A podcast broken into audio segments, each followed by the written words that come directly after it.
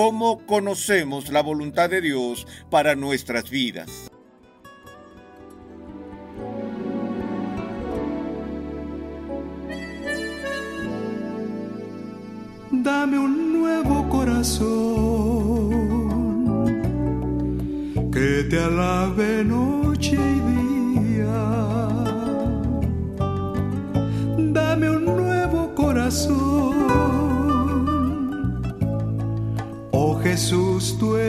Mi guía.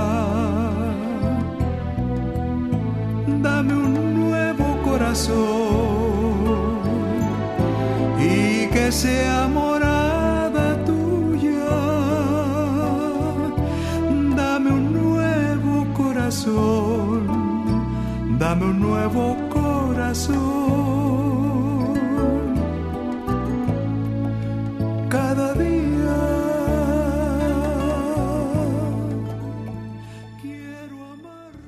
Dios gobierne sus corazones es el deseo sincero, recurrente y persistente de este ministerio hasta que el día sea perfecto.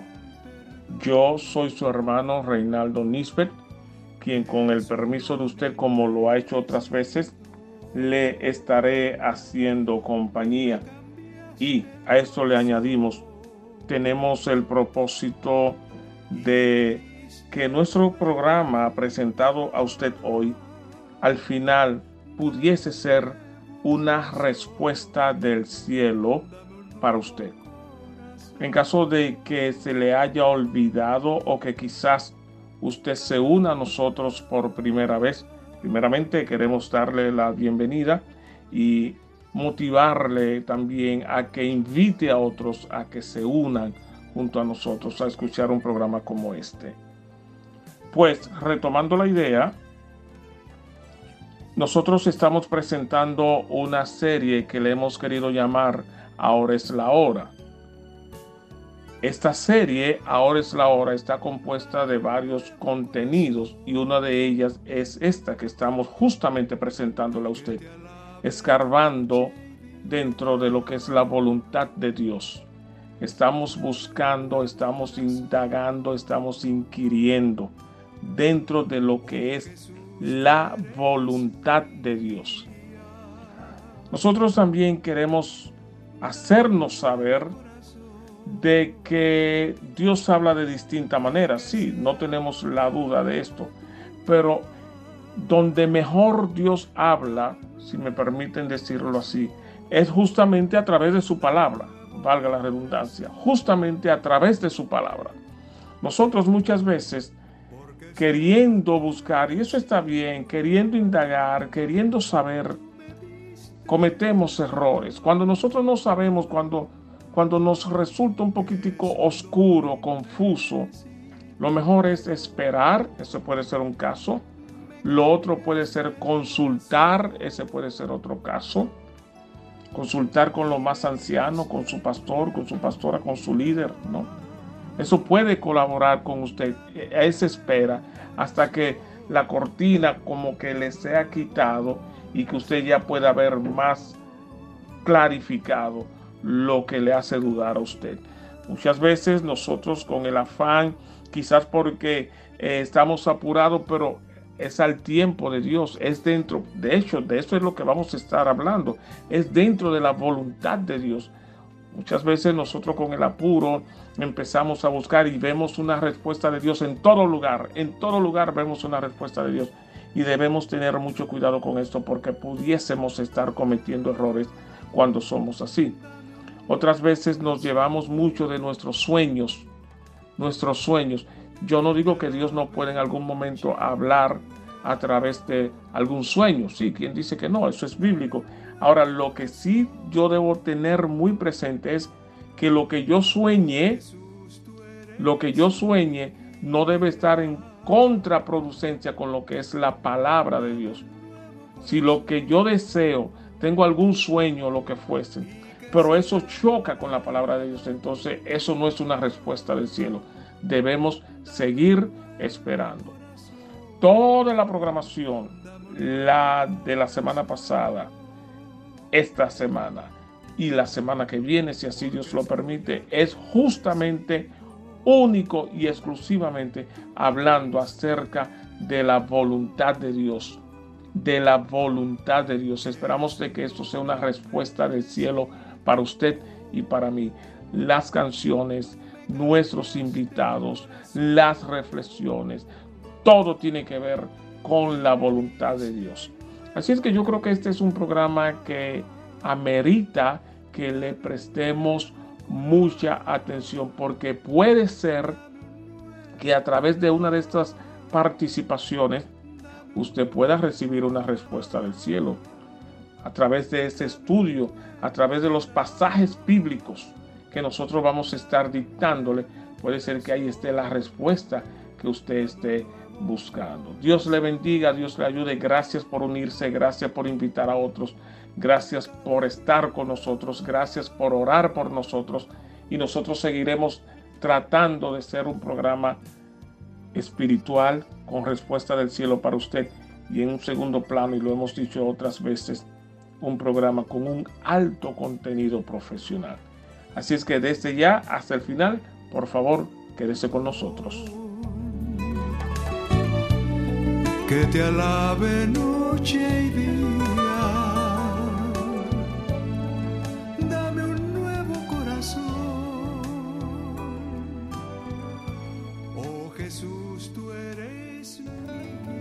Instruye la palabra del Señor, ten confianza en mí, chiquito. Y no te preocupes. No murmures, no te quejes. Confía en mí. Deposita tu fe. Porque es cuando yo me agrado, dice el Señor. Es cuando yo me emociono, dice Dios, y dice, mira, ahí está un chiquito que confía en lo que yo le he dicho. Que no anda quejándose, ni hablando, ni diciendo, ni no diciendo, sino está confiado. Venga lo que venga. Diga conmigo, venga lo que venga. Otra vez, venga lo que venga. Diga conmigo, venga lo que venga. Otra vez,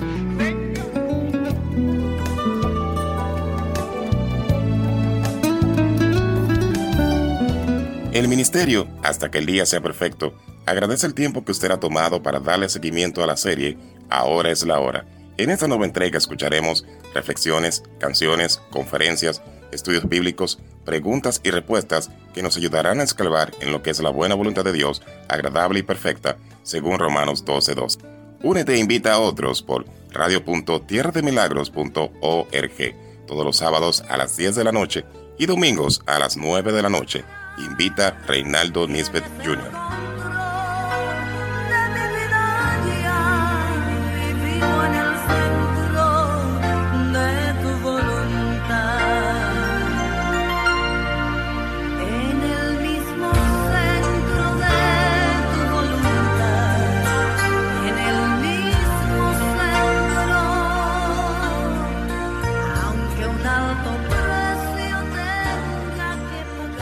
La oración de fe no es una oración que demanda o declara, reclama o exige. Yo lo pido, yo lo creo, yo lo reclamo.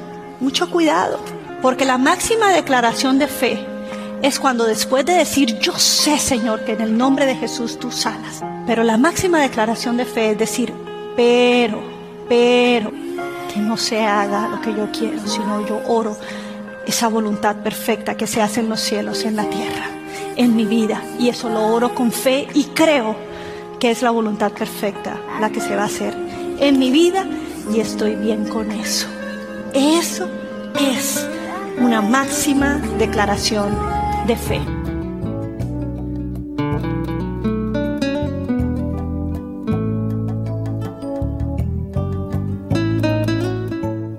¿Cómo conocemos la voluntad de Dios para nuestras vidas?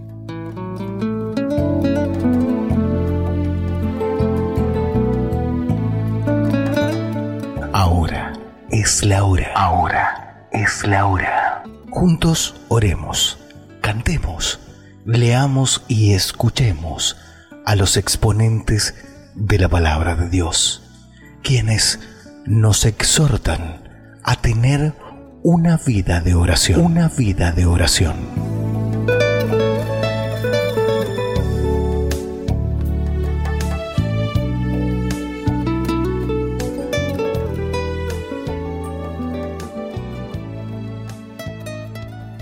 Reinaldo Nisbet Jr. y sus invitados.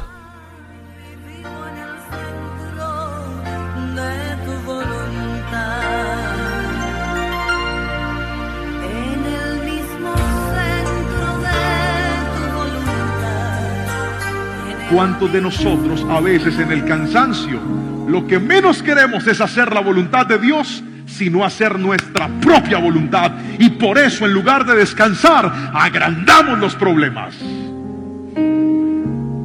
¿Cuántos de nosotros en nuestro momento de agobio y de angustia, en lugar de pedir la voluntad de Dios, nos mantenemos en lo que a nosotros nos da la buena voluntad? Y por eso no resolvemos nada. Porque si tú quieres ver la mano de Dios, necesitarás rendir tu voluntad a Dios. Eso nos enseña Jesús a ser personas obedientes.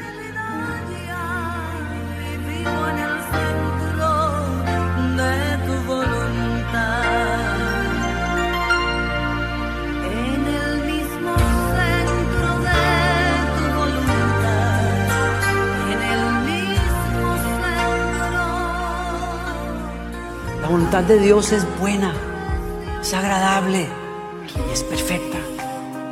Todo lo que Dios hace, lo hará y lo hace a través de su palabra.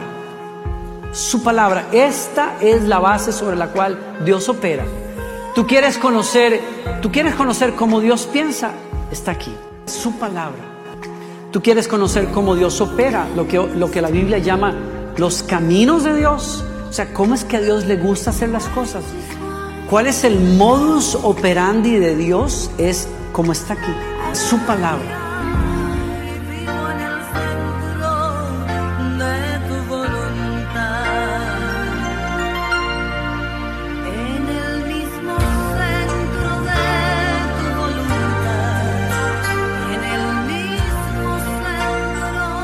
En todo da gracias porque esta es la voluntad de Dios. No por el problema, gracias. En el problema, no por Él, sino en Él. En tu dilema, en tu fracaso, en tus hijos muriendo, en tus hijos yendo a prisión, en tu matrimonio separado, en todo eso, Él dice, da gracias. ¿Qué haces? Gracias Señor porque sigues en el trono. Gracias Señor, sigo salvo. Gracias Señor, voy a ir al cielo. Gracias Señor, tu palabra sigue funcionando. A pesar de mi situación, tu palabra aún funciona, funciona, funciona, funciona. Vamos, alégrate, alégrate. de tu voluntad, en el mismo centro de Señor, sé que a veces no sé pedir y sé que en muchos casos no me has dado algunas cosas porque no las he sabido pedir. Pero hoy solo te pido que se haga conforme a tu voluntad en mi vida y que no sea como yo quiero, sino como tú quieres. Una nueva entrega llamada Ahora es la hora. Ahora es la hora. El ministerio cristiano, hasta que el día sea perfecto, hasta que el día sea perfecto. Juntos oremos, cantemos, leamos y escuchemos a los exponentes de la palabra de Dios.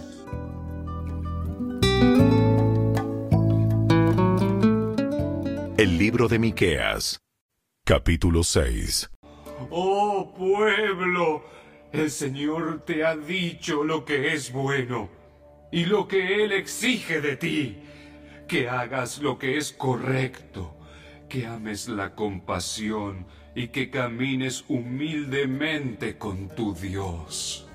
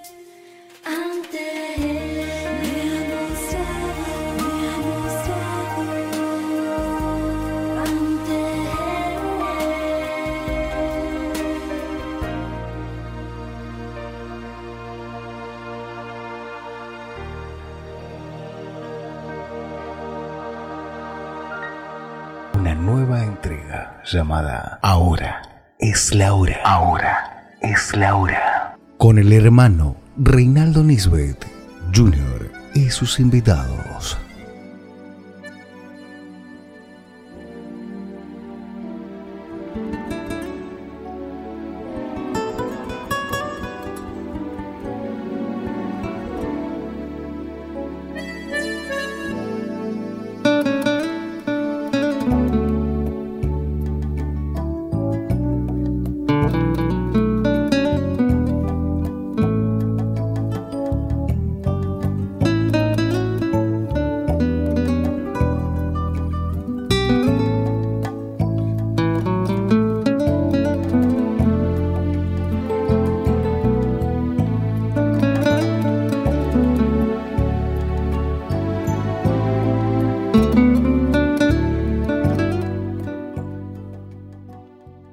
Eterno, tú que estás en los cielos, en esta hora te adoramos, te bendecimos, te honramos, te glorificamos, te exaltamos, porque tú eres el único Dios verdadero. No hay otro como tú, ni en el cielo ni en la tierra.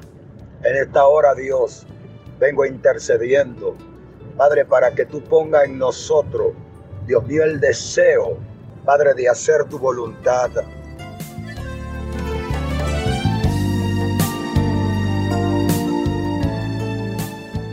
Oigamos un testimonio desde un rincón del mundo.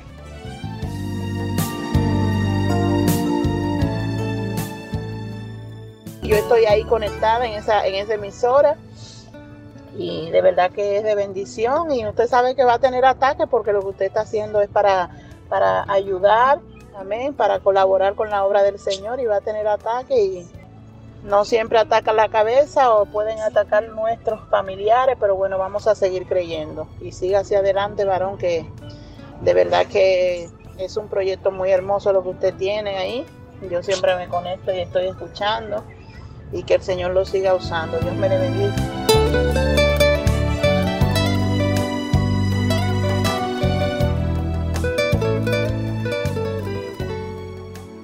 Junior, Dios te bendiga y te guarde.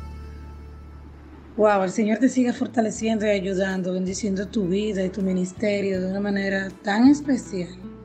Para la gloria de, de su nombre. Gracias, gracias por tus mensajes y yo compartí esto con mis hermanas. Excelente. Necesito sentarme solo para escucharlo porque tiene mucha tela por donde cortar, como decimos. Pero de verdad, lo que he escuchado, aún en medio del movimiento, ha sido muy fructífero. Gracias, Señor. Gracias, mi Señor. Yo no me desespero.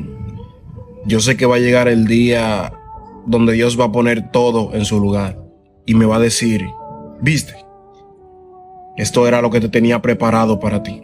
Disfruta. Yo sé que sí. Confío plenamente en su voluntad. Y bendiciones, oíste.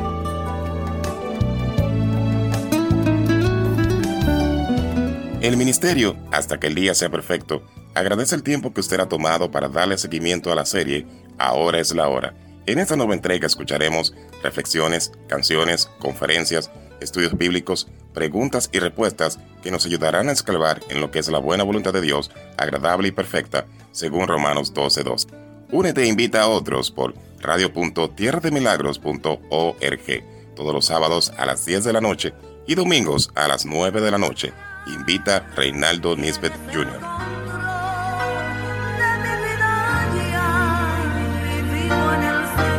Ecos Bíblicos es una serie de lecturas bíblicas que fortalecen y disciplinan nuestra vida cristiana.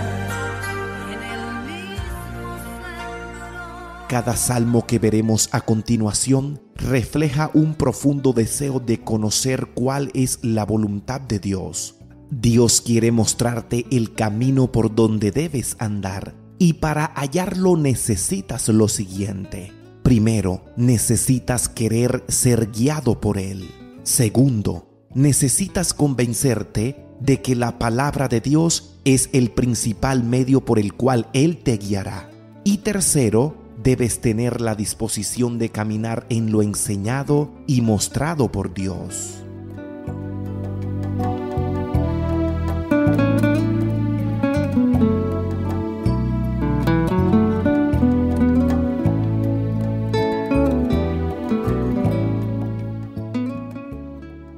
El Salmo 86, versículo 11 dice, Enséñame, oh Jehová, tu camino, caminaré yo en tu verdad, afirma mi corazón para que tema tu nombre.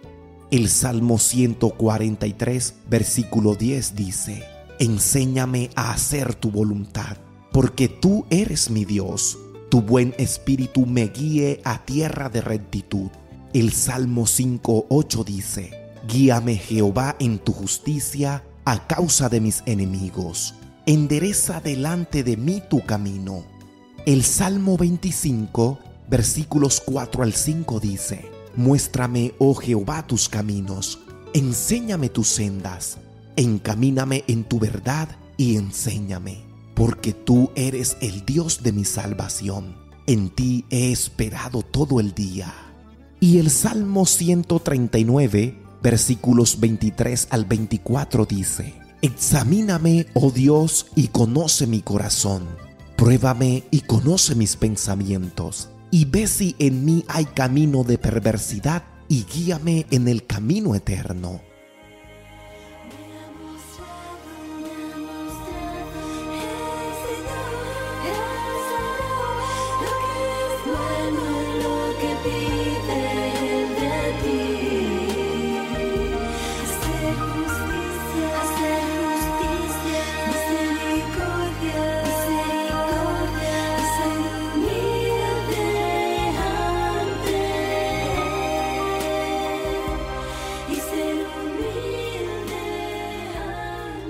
Escuchemos ahora la intervención del maestro y teólogo Arcia Sprout. Responder la siguiente pregunta.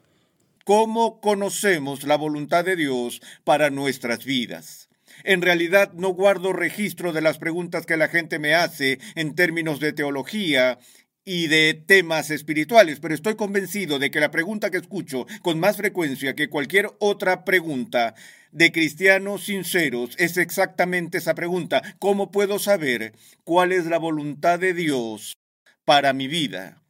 Es una pregunta que no creo que nazca solo por curiosidad, sino del deseo ferviente de las personas para estar seguras de que lo que están haciendo con sus vidas, vocaciones, carreras, matrimonios y todo lo demás, va de acuerdo con la voluntad de Dios. Cada vez que me hacen esa pregunta, ¿cómo puedo saber la voluntad de Dios para mi vida? Siempre respondo diciendo, sabes, esa no es en realidad una pregunta fácil, ya que todo el tema de la voluntad de Dios, desde una perspectiva bíblica, es realmente complicado. La razón para tal complicación es esta, que la Biblia habla de la voluntad de Dios en más de una forma. De hecho, habla de la voluntad de Dios de múltiples formas distintas. Por ejemplo, en el Nuevo Testamento tenemos dos palabras griegas distintas, las cuales pueden ser traducidas por la palabra en español voluntad. Sería bueno decir que cuando tienes una de esas palabras en griego, esta significa un tipo de voluntad y que cuando tienes la otra palabra griega significa otro tipo de voluntad de Dios. Pero incluso eso no es posible porque ambos términos son distintos y son capaces de tener varios matices en su significado. A veces, cuando escuchamos la palabra voluntad de Dios, se refiere al consejo de Dios o al plan de Dios o al deseo de Dios, solo por mencionar algunos. Cuando vemos esto desde la perspectiva teológica, nos encontramos envueltos en todo el trabajo de hacer distinciones sutiles que todo teólogo tiene licencia para hacer. Una de las primeras distinciones que hacemos respecto a la voluntad de Dios es la distinción entre lo que llamamos voluntad revelada de Dios y voluntad oculta de Dios. En términos técnicos hablamos sobre la Deus revelatus y la Deus absconditus. Ahora, esas son solo palabras elegantes para estos conceptos distintos. Empecemos por el último. El Deus absconditus se refiere a lo escondido, oculto de Dios. Usamos la palabra en español esconderse cuando alguien malversa los fondos de un banco y luego huye y esconde y se esconde con el dinero. Va y se oculta. El Deus revelatus, por supuesto, solo se refiere a lo que Dios ha revelado. En el Antiguo Testamento vemos que las escrituras dicen, las cosas secretas pertenecen al Señor nuestro Dios, mas las cosas reveladas nos pertenecen a nosotros y a nuestros hijos para siempre. Es decir, entendemos que Dios nos ha revelado muchas cosas a través de las páginas de la Sagrada Escritura, así como en la naturaleza, pero no nos ha revelado todo lo que conoce. Hay cosas sobre Dios, sobre sus planes, sus eh, operaciones en el universo y su gobierno de las cosas de los hombres que ha decidido no revelarnos y que permanecen ocultas permanecen ocultas. Muy a menudo, cuando la gente viene y me dice, ¿cómo puedo conocer la voluntad de Dios para mi vida? Eh, me asalta la duda, así que los detengo y les digo, me están preguntando de cómo conocer la voluntad oculta de Dios. Si es así y tengo que, mencion tengo que mencionarlo brevemente por un segundo, la respuesta simple a la pregunta de conocer la voluntad oculta de Dios es, uno, no puedes conocer la voluntad oculta de Dios porque está oculta. Y segundo, no es asunto tuyo. si, si, Dios quisiera convertirlo en un asunto nuestro, entonces por supuesto que revelaría su voluntad oculta. ahí es donde Calvino una vez hizo la observación, cuando Dios cierra su boca santa, desistamos de nuestra indagación. Además, reconocemos que en el Antiguo Testamento había prohibiciones muy fuertes que eh, Dios le dio a Israel contra la adivinación, hechicería, prácticas de ocultismo y de magia, las que en muchos casos eran impulsados por el deseo del pueblo de conocer el futuro antes de que acontezca. De hecho, esta era una actitud de incredulidad en el sentido de que el pueblo no estaba dispuesto a confiar en Dios en relación con el futuro desconocido, aparte de lo que Dios prometió con respecto al futuro. Ellos querían ser más específicos, querían conocer sus horóscopos, querían saber cuál sería su destino suerte en el día de mañana. Recordamos la antigua canción que hizo famosa a Doris Day, que será, será. En esa canción ella dice, cuando yo era solo una niña pequeña, le pregunté a mi madre, ¿qué voy a hacer? ¿Voy a ser linda? ¿Voy a ser rica? ¿Qué pasará eh, conmigo? Luego su madre dijo, ¿qué será? ¿Será? Lo que será, será. El futuro no es nuestro, por lo visto, que será, será. No soy una amenaza para Doris Day, ya me di cuenta. De nuevo, debemos tener cuidado de que en nuestro deseo de saber la voluntad de Dios, no crucemos la línea para incursionar en cosas en las que Dios nos ha prohibido participar. No debemos jugar con los adivinos ni las prácticas de magia y ocultismo. La segunda distinción que encontramos en la teología y que a menudo se confunde es la distinción entre, entre lo que llamamos la voluntad activa de Dios y la voluntad pasiva de Dios. Ahora, a veces eh, estas categorías se expresan de otra manera, de hecho, un poco más técnicamente, en términos de lo que llamamos la voluntad decretiva o la voluntad permisiva. Es importante comprender la diferencia entre estas dos. Cuando hablamos de la voluntad activa de Dios o la voluntad decretiva de Dios, o incluso a veces llamada la voluntad soberana de Dios, en lo que estamos inmersos en este punto es una discusión de esa voluntad de Dios por la cual Dios soberana y absolutamente por la fuerza de su propio poder hace que se lleve a cabo todo lo que Él desea. Cuando Dios crea el universo por el puro poder de su mandato mediante un em, imperativo divino, él dice, sea la luz, y hubo luz. Nada puede resistir la voluntad decretiva de Dios. Es esa voluntad soberana de Dios la cual por la pura fuerza de la necesidad, porque es su decreto, ciertamente debe cumplirse. Ahora, todo lo que necesitamos saber sobre la voluntad decretiva de Dios lo tenemos revelado en las páginas de las Sagradas Escrituras. Sabemos que fue por el consejo determinado de Dios, por su plan soberano desde el principio de los tiempos que Cristo vendría en la plenitud de los tiempos y debería dar su vida como sacrificio por nosotros. Eso no fue un accidente cósmico, ni fue algo tardío en la mente de Dios, sino que fue parte de su decreto divino. Él lo decretó y él lo llevó a cabo.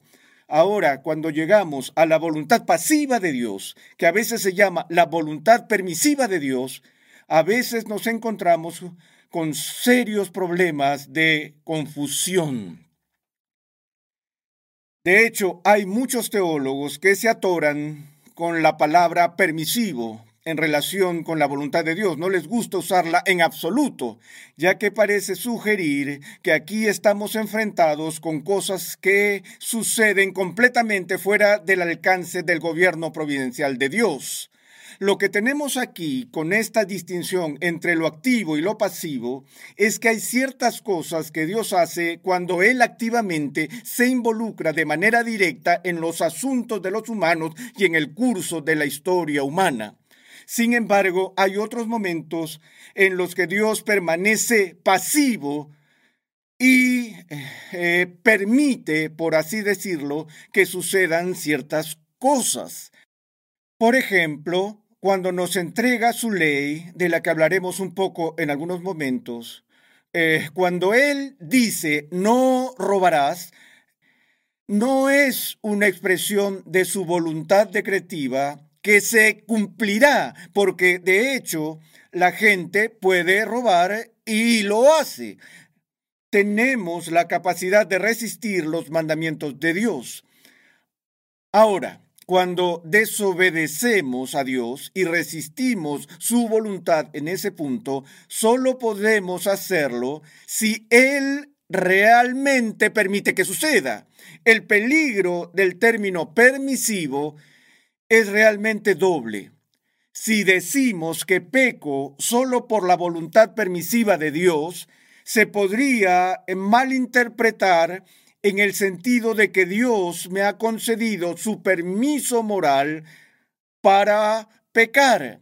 Bueno, nunca nos concede permiso para que nosotros pequemos en ese sentido. Cuando vamos donde nuestros padres o donde nuestros jefes y les pedimos permiso para hacer esto y aquello, también les pedimos su bendición, su aprobación de lo que sea que estemos tratando de hacer. El hecho de que Dios nos permita hacer ciertas cosas no conlleva la implicación de que Él apruebe esas cosas o que Él otorgue su bendición a esas cosas. Todo lo que queremos decir cuando hablamos de voluntad permisiva de Dios es que Él no interviene para evitar que hagamos cosas que son contrarias a su ley.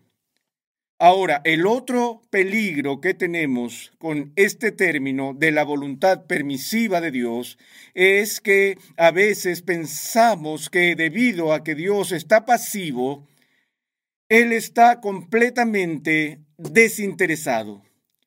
Como si hubiera cosas que pasan en nuestras vidas y en este mundo totalmente fuera del alcance del gobierno y la providencia de Dios, que Él permanece pasivo, que es un espectador celestial, que tal vez está alentando que las cosas vayan bien en este planeta, pero que no puede intervenir para detener las cosas que están sucediendo y está en el cielo eh, retorciendo las manos mientras observa cómo se desenvuelve el drama. No, recuerden que cuando hablamos de la voluntad pasiva de Dios o la voluntad permisiva de Dios, todavía estamos hablando de la voluntad de Dios.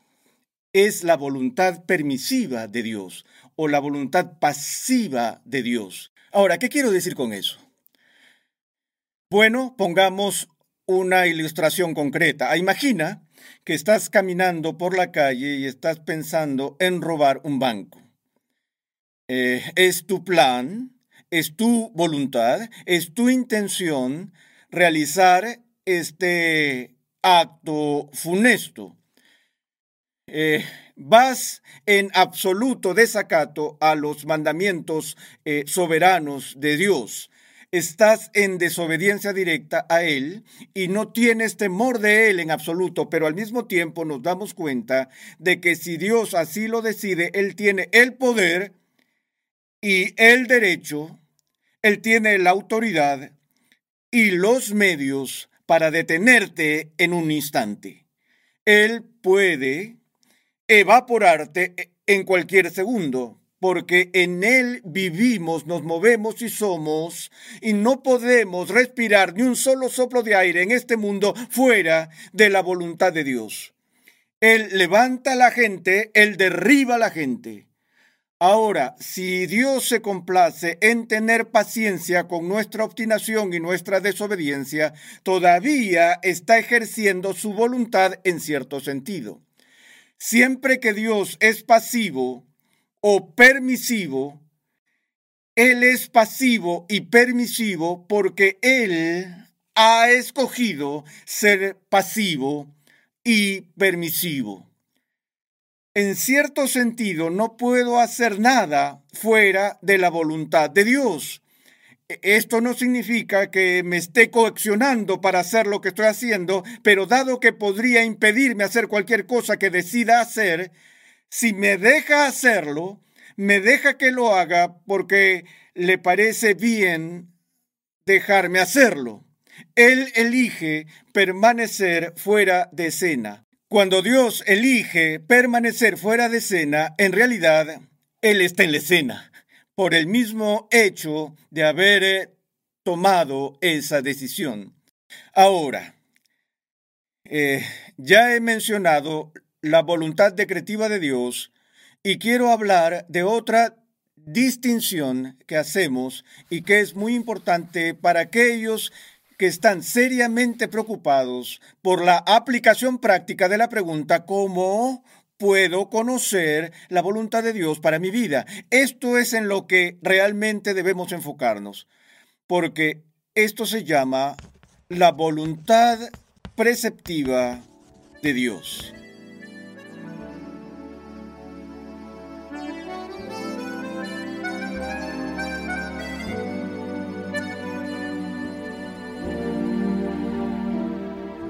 Escuchemos ahora la intervención del maestro y teólogo Arcia Sproul.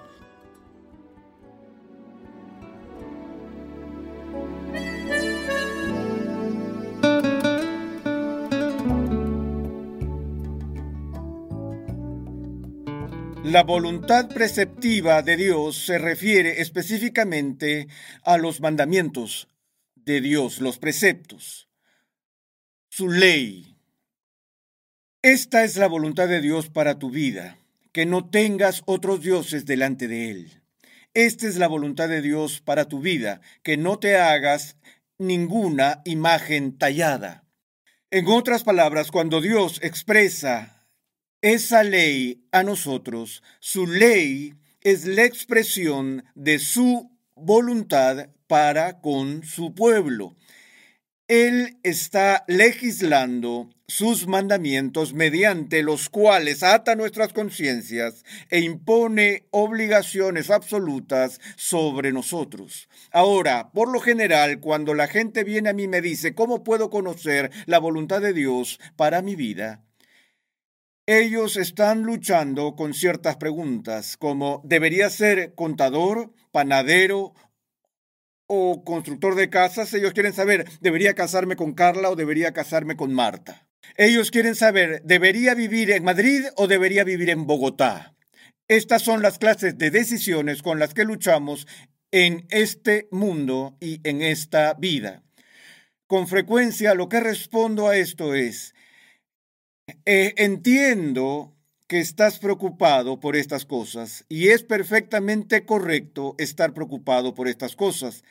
Pero si realmente quieres saber si debes ser contador, panadero o constructor de casas, y si realmente quieres saber si deberías casarte con Carla o Marta, o si deberías vivir en Madrid o Londres o Bogotá o donde sea, la mejor manera que conozco para que tengas una respuesta a esas preguntas es escudriñando las escrituras y centrando tu atención en la voluntad preceptiva de Dios. ¿Por qué? Cuando miramos en el Antiguo Testamento y, y, vemos cómo los santos del Antiguo Testamento también lucharon con estas mismas preguntas, ¿a dónde tenían que ir? ¿A dónde debían buscar por guía personal? ¿Cuál era la luz para sus pies y la lámpara para su camino? Sino la ley de Dios. Es por eso que los salmistas declararían, oh, cuánto amo yo tu ley porque el santo en el Antiguo Testamento se dio cuenta de que la ley de Dios fluía de su carácter y de su bondad, que define no solo la bondad de Dios, sino que también define lo que le agrada a Dios. Si te preocupa agradar a Dios, ¿dónde tienes que buscar? Debes ir a sus preceptos que nos dicen qué cosas le agradan a Él. Bueno, ¿Cómo puedo saber al mirar la ley de Dios o la palabra de Dios o los mandamientos de Dios si debo ser un contador, panadero o constructor de casas? No puedo abrir la Biblia al azar en 2 Timoteo y poner mi dedo en el texto y encontrar y tú, R.C. Sproul, debería ser carnicero. No. Pero las escrituras nos dan la sabiduría y los principios que nos instan, por ejemplo, a hacer una evaluación sobria de nuestros dones y talentos. No debemos pensar más alto de nosotros mismos, dice el apóstol, de lo que debemos pensar, sino con buen juicio en ese juicio sobrio y buscando el consejo de los demás es que hemos de encontrar cuáles son nuestros dones. Y en la búsqueda y comprensión de nuestros dones y talentos y reconociendo que todos nuestros dones provienen de Dios y reconociendo que esos dones y talentos nos darán un sentido de vocación, es que empezaremos a discernir el llamado de Dios para nuestras vidas.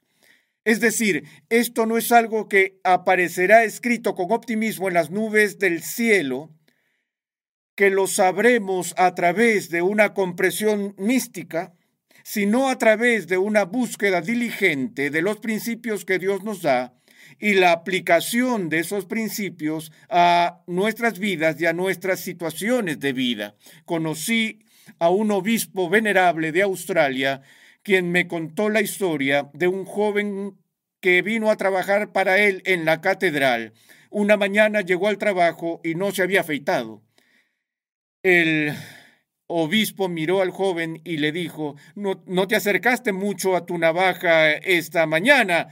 ¿Cuál fue el problema? ¿Tenías prisa? Que él dijo, no, el espíritu no me llevó a afeitarme esta mañana. Cada mañana me levanto y hago lo que el espíritu me lleva a hacer.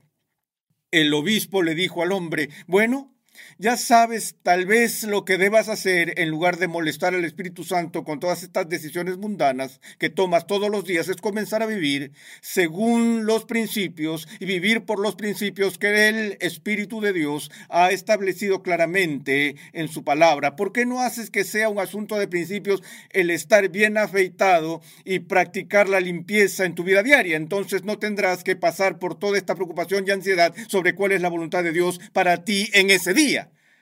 Como ven, es mucho más fácil intentar volar a través de corazonadas y comprensiones místicas que aplicarnos diligentemente en el estudio de la palabra de Dios para aprender los principios por los cuales se supone que debemos vivir. Ahora, ¿qué más hace eso por nosotros? Imaginen que quiero casarme con Carla eh, o Marta y no sé con quién debería casarme. Eh, estoy tratando desesperadamente de averiguar cuál es la voluntad de Dios. Tenemos este tema en nuestra cultura, en la subcomunidad cristiana que dice, que Dios ha elegido exactamente a la persona adecuada para nosotros y que es nuestra tarea encontrarla. Bueno, quizás de acuerdo con el consejo secreto de Dios, Él lo ha hecho desde toda la eternidad. De hecho, no diré que quizás, sino ciertamente desde toda la eternidad, Dios ha elegido a la persona con la que ha querido que te cases. Pero no necesitas preocuparte por eso si esa es la voluntad decretiva de Dios. Si ese es el plan soberano de Dios, te vas a casar con ella. De, de, todos modos, la única manera de saber que estás en la voluntad de Dios es mirando atrás de todas formas. Aquí estás en medio de este dilema moral, tratando de decidir con quién casarte. Bueno, tomas la decisión sobre la base de principios. Si tengo la opción de casarme con una mujer que es creyente, o una mujer que no es creyente, la Biblia me lo aclara. No debo estar en yugo desigual y ese mismo principio de no casarme con una incrédula elimina una gran cantidad de opciones. Podría eliminar muchas opciones de eh, mujeres a las que estoy personalmente atraído. No sé cuántas veces me encuentro con jóvenes en donde nos encontramos con una cristiana comprometida con uno cristiano y esa cristiana viene a mí con todo tipo de ansiedades y frustraciones y me dice, no sé qué hacer en este caso, lo amo tanto, pero no es creyente. Creo que tal vez si nos casamos puedo llevarlo al Señor. ¿Qué debo hacer? Yo respondo, ¿de verdad estás pidiendo mi opinión o estás buscando un ministro que te dé permiso? Porque sabes muy bien lo que puedes hacer y lo que no puedes hacer, y tú no tienes permitido casarte con Él. Tan simple como eso. Dios te ha dado su palabra para eso. Él te ha dado su ley. Esta persona no busca eh, la voluntad de Dios, sino una vía de escape de la voluntad de Dios. busca ser una excepción especial. No sé cuántas veces he visto eso en la vida cristiana, donde la gente en realidad trata de encontrar una manera de torcer y moldear la voluntad de Dios para ajustarla a su propia voluntad. Bueno, en un caso como ese es simple. Una vez vi a un hombre en la televisión que fue entrevistado en un programa nacional. Él abrió una casa de prostitución en el desierto, en la parte occidental de los Estados Unidos. Contó su historia. Dijo que cuando se involucró en este negocio, él hizo un acuerdo con Dios. Le pidió a Dios que bendijera su negocio y dijo que si el negocio prosperaba, él le devolvería a Dios un cierto porcentaje de las ganancias. Continuó diciendo cuán bondadoso había sido Dios con él al darle un negocio floreciente y ahora podía devolver algunas de estas finanzas a Dios. Quería mirar al Todopoderoso para que respalde este negocio, pero si dedicara cinco minutos a la Sagrada Escritura, él sabría muy bien que la ley de Dios le prohibiría participar en este tipo de negocio. A menudo lo que queremos decir al preguntar cuál es la voluntad de Dios para mí es cómo puedo lograr que la voluntad de Dios se ajuste a lo que quiero hacer. Bueno, aquí están las buenas noticias. Si haces un estudio diligente de la ley de Dios, y entiendes los principios y miras tus opciones y dices, bueno, ya sabes, de acuerdo con los principios de las escrituras, puedo casarme con Carla o Marta porque ambas están de acuerdo con los principios bíblicos que Dios ha establecido sobre el matrimonio y alguien viene y dice, ¿con cuál debería casarme? Yo digo, ¿con cuál te quieres casar? Eres perfectamente libre. Esa es la dimensión liberadora de la ley de Dios. Esa es la razón por la que el santo del Antiguo Testamento se regocijó en la libertad que experimentó, que le dio la ley, porque la ley le dio los parámetros. Le dijo que no se traspase esa línea, no traspases esta línea. Mientras tanto, haz lo que, haz lo que quieras. Solo asegúrate de hacerlo para el Señor y de hacerlo en un sentido de juicio responsable.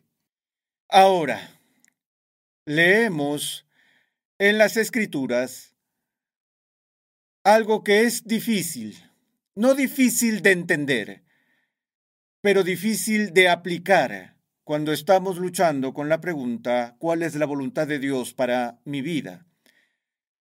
La Biblia responde a esa pregunta en un sentido último, directo y simple. Esta es la voluntad de Dios, tu santificación. Déjame decirlo de nuevo, esta es la voluntad de Dios, tu santificación. Si sabes lo que Dios quiere de tu vida, lo que quiere es una vida de obediencia, quiere una vida de santidad, quiere una vida de consagración a Él. Ese es el principio general por el cual todo lo demás debe medirse. Jesús mismo lo expresó exactamente en esos términos cuando dijo, buscad primero. Y la palabra que nuestro Señor usó allí es la palabra griega protos. Aquí la fuerza de la palabra primero no es simplemente primero en orden secuencial, sino primero en orden de prioridad, primero en orden de importancia. Buscad primero el reino de Dios y su justicia, y luego qué? Entonces todas estas cosas os serán añadidas. En otras palabras, lo que dice Jonathan Edwards creo que es correcto, que la búsqueda del reino de Dios y de su justicia debe ser la actividad principal y central de nuestras vidas. Si fijamos nuestros rostros como pedernales hacia esa meta de buscar la justicia del reino de Dios, Nunca tendremos que preocuparnos por la voluntad de Dios para nuestras vidas, porque esta es la voluntad de Dios, nuestra santificación, nuestra conformidad con la imagen de Cristo.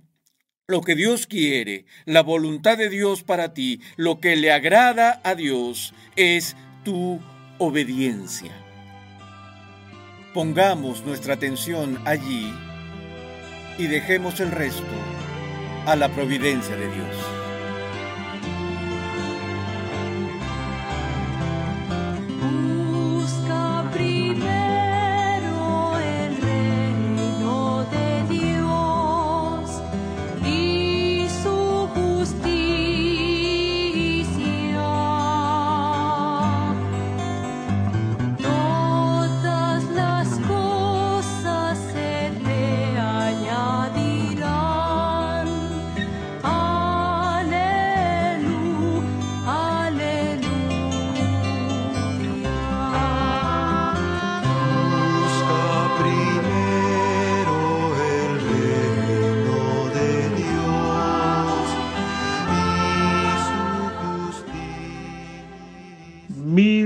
Gracias a cada uno de ustedes por quedarse con nosotros desde el inicio hasta el final. Creemos y queremos y esperamos haber sido una respuesta del cielo para usted. Queremos insistir con lo que es la lectura de la palabra, porque ahí se manifiesta lo que es la voluntad de Dios. Ahí nosotros podemos estar muchísimo más claro.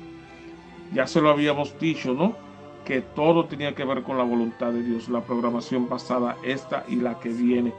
Todo tiene que ver con la voluntad de Dios. Cómo nosotros podemos indagar, inquirir, investigar, usar pico y pala, usar la lupa, en fin, buscar lo que es la voluntad de Dios. Insistimos y no cerramos nuestro programa sin hacérselo saber. Busque su Biblia, lea su Biblia, lea su Biblia, porque a través de la lectura, a través de los estudios bíblicos, nosotros podemos tener una claridad más de lo que es la voluntad de Dios hacia nosotros y cómo nosotros a la vez debemos someter nuestra voluntad a la voluntad de Dios. Creemos que esa es la más grande ado- adoración, cuando yo someto mi voluntad, cuando yo someto mi yo a la voluntad de Dios.